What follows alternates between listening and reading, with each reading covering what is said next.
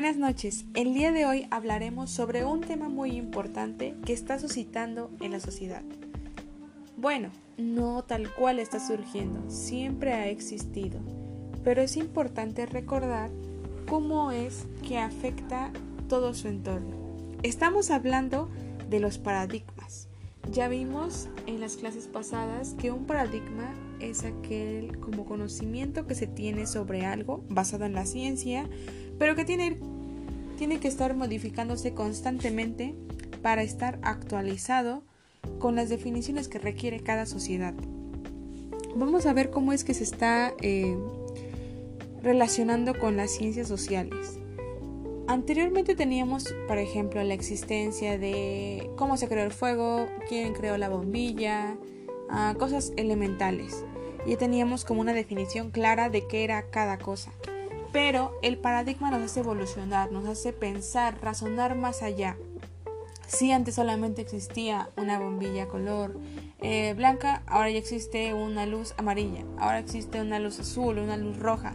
¿Por qué? Porque constantemente estamos innovando sobre un mismo tema que se ha creado. La ciencia se ha encargado de estar actualizándose conforme a las generaciones. Incluso ahorita podemos ver que ya está hay luces que hay para los bailes que se mezclan muchos colores y eso lo podemos ver que el paradigma de, no sé, de la creación del foco, de la creación de la luz, se va implementando constantemente eh, respondiendo a las necesidades que requiere la sociedad. Antes, por ejemplo, para bailar no se ocupaba muchos foquitos, ¿no? Pero constantemente decían, oh, se, escucha muy divertido y se siente mejor que haya poca luz y que haya muchas luces de colores.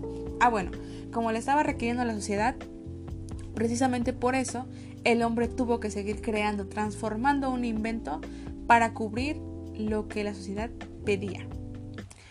Y es muy importante que lo recordemos siempre. No solamente podemos verlo en inventos científicos, no, también lo podemos ver en la vida cotidiana. Algo muy básico es que el paradigma que nosotros conocemos es que cuando somos bebés no vamos a hacerlo siempre, no vamos a hacerlo durante 20 años. ¿Por qué? Porque nuestro cuerpo pide una evolución. A partir de lo que ya tenemos, tenemos que seguir creciendo para responder a nuestras mismas necesidades.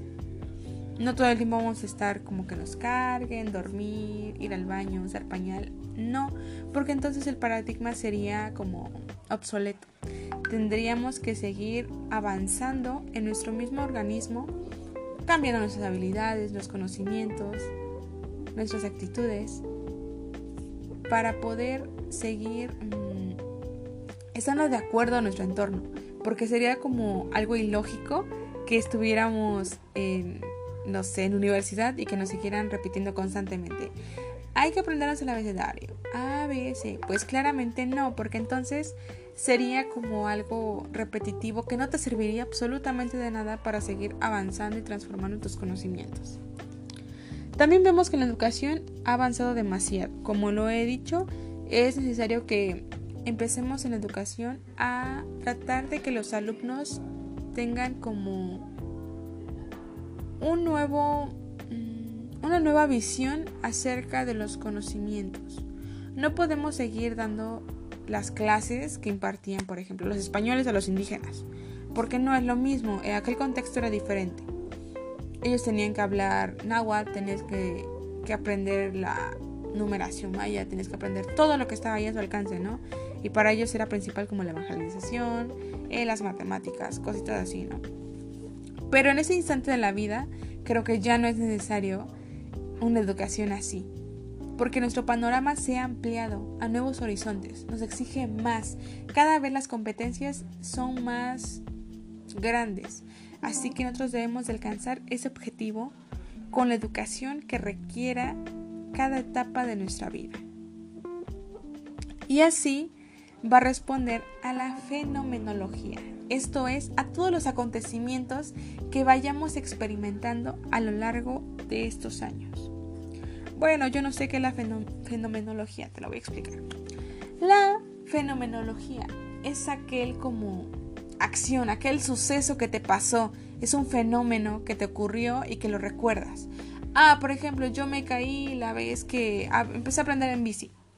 y me dolió mucho la rodilla. Ah, bueno, a partir de eso tu paradigma va a ser, bueno, si yo al inicio me aventé y quise andar muy rápido en bici, aunque no sabía, la siguiente vez tengo que estar más tranquila, tengo que saber que necesito, por ejemplo, utensilios para los codos, para la cabeza, para las rodillas.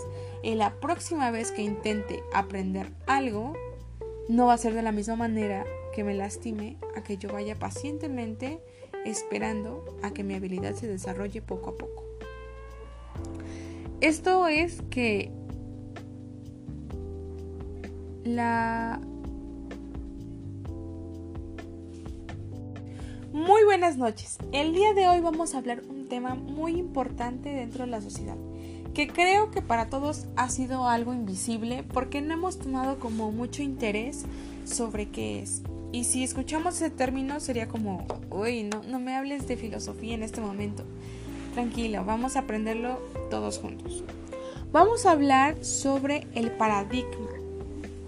A lo largo de estas clases hemos analizado cómo se concibe para el ser humano un paradigma y vimos que es aquella explicación que da la ciencia sobre alguna definición, pero que también se tiene que estar actualizando constantemente para seguir siendo verídica, ya que si no se, se llega a un rezago en el cual no hay una prosperidad. A partir de esto, ya podemos relacionarla con las ciencias sociales, pero no podemos relacionarla antes si realmente no sabemos qué son las ciencias sociales. Las ciencias sociales son aquellas que se estudia para dar una respuesta hacia el comportamiento de una sociedad en sí. ¿Por qué mm, esta sociedad no trabaja los días festivos? ¿Por qué esta sociedad este, no hace cierta cosa? ¿Por qué sí? ¿Por qué no? También implica sobre los fenómenos que afectan directamente a la misma. Esto es, anteriormente existían como muchos inventos científicos que llamaban la atención de aquella época. Ejemplos claros, la creación del fuego, la chinampas y algo muy, muy, muy, muy grande fue la creación de la bombilla. Y entonces eran como, como cosas sorprendentes para aquella época. Pero no siempre podemos quedarnos estancados en lo mismo. ¿Qué hubiera pasado si desde el momento en que inventaron la televisión a blanco y negro no hubiera como una un avance, una actualización? ahorita en pleno siglo XXI estaríamos viendo Netflix en blanco y negro, con una tele, con un cajón enorme y con una antena que hay que estarle moviendo a cada rato? Eh, no, la respuesta es no. Porque una ciudad siempre está requiriendo un cambio constantemente. Las nuevas generaciones están esperando algo más. Otro ejemplo. Anteriormente cuando crearon la bombilla solamente teníamos luz blanca. Pero después empezaron a hacer nuevas creaciones. Y entonces decían, ah, tengo ganas de escuchar música, pero me relaja mucho que hubiera una luz azul con rosa y con verde. Ah, bueno, pues hubo alguien que también pensó lo mismo y empezó a experimentar. Y a partir de eso empezó a crear nuevas luces con colores. Después dijeron, ah, es que a mí me gusta mucho bailar, pero me gustaría bailar y que todas las luces de colores estuvieran alrededor de mí. Ah, claro, hubo otra persona que se puso a experimentar de qué forma podía crear algo para que las personas disfrutaran ese momento. Y así es como constantemente se parte de una misma base a seguir actualizando de tal forma que respondamos a las necesidades que la sociedad está requiriendo en este momento. Podemos ver que la educación también influye un paradigma. Anteriormente daban una educación repetitiva que era un poco aburrida y con esas nuevas generaciones que están acostumbradas al internet, a divertirse, a estar viendo una pantalla, creo que no podría ser lo mismo porque entonces caeríamos en un como en un estanque donde no hay salida, donde no hay más allá que memorizar, que aprender, que examen, que no me diga lo que tú pienses, solamente como yo soy el docente, yo mando. No. No, no, no. porque entonces realmente no estamos dándoles a los alumnos la forma correcta para, para poder pensar, para poder crear. Vamos a dar un ejemplo. A ver. Anteriormente cuando vinieron los españoles a evangelizar a los indígenas, utilizaban castigos, utilizaban como principal medio la evangelización y se encargaban de, educarlos tal cual. Pero después de que hubo la conquista, de que todo México se convirtió a una sola religión, después de que hemos ido avanzando y hemos creado nuevas cosas, no podemos ahorita seguir con esa misma metodología, porque sería algo obsoleto, imposible que alguien pueda seguir eh,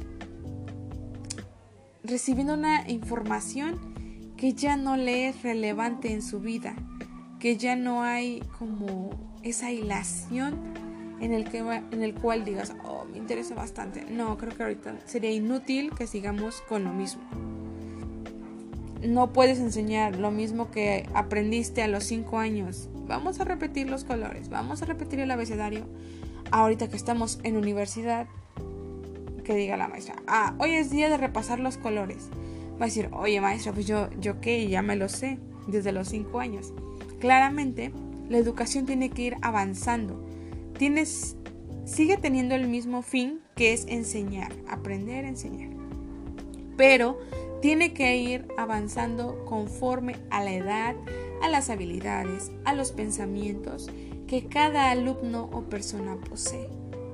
Y por eso es que se crean los grados, para seguir avanzando o en todo caso que no aprendiste, regresarte uno y poder seguir repasando para así tener un aprendizaje significativo. Y aquí es donde entra la fenomenología. Después de adquirir un pensamiento, después de tener un, un paradigma ya preestablecido y hemos visto cómo se ha ido transformando, podemos aplicarlo a un fenómeno. Ah, yo no sé qué es un fenómeno. Un fenómeno es aquello que te sucede. Ah, es que ayer hice sopa de fideo pero yo no sabía que no se dejaba más de dos horas en la lumbre, entonces se me quemó. Ah, bueno, entonces ya aprendí que no debo de hacer eso. Es algo que me pasó. Pero ¿cómo voy a implementar un paradigma dentro de una fenomenología? Esto es, si yo ya sé, como un paradigma, que la sopa primero se tuesta, se le agrega el jitomate, nor suiza, yo que sé, pollo y que dura 20 minutos según la receta que aquí me pusieron en la libreta. Pero a mí no me gustó el sabor que tomó la sopa con ese pollo, entonces yo le quiero quitar el pollo y solamente quiero que tenga la sopa. Entonces yo ya voy a aprender, estoy modificando un conocimiento que yo tuve conforme a la necesidad que estoy requiriendo en este momento y lo transformo en un fenómeno porque a la hora en que yo como ya no tengo ese mismo sabor que me disgustaba antes solo por ponerle pollo. Es así como el paradigma va avanzando y tiene que estar presente en nuestra vida cotidiana siempre, siempre, siempre. Y es muy imposible, es difícil que digas, ah, el paradigma a mí no me afecta, ni me va ni me viene. No, porque entonces no estamos siendo ser razonables. A partir de esto, ya sabemos cómo es que interactúa tanto en las redes sociales, en la educación y en nuestra vida diaria. Y es muy importante para el proceso formativo porque es de ahí donde parten los conocimientos. Si nosotros aprendemos mal algo, no lo vamos a ver poner en práctica nunca. Es preciso que a partir de un aprendizaje significativo creemos un fenómeno esto implica una fenomenología que nos guíe con un aprendizaje hasta que seamos viejitos, pero que podamos ir transformando conforme a las necesidades que requeramos gracias al paradigma. Y creo que esto ha sido como una charla muy amena, muy explícita, y será todo por el día de hoy. Nos vemos en la próxima emisión. Gracias.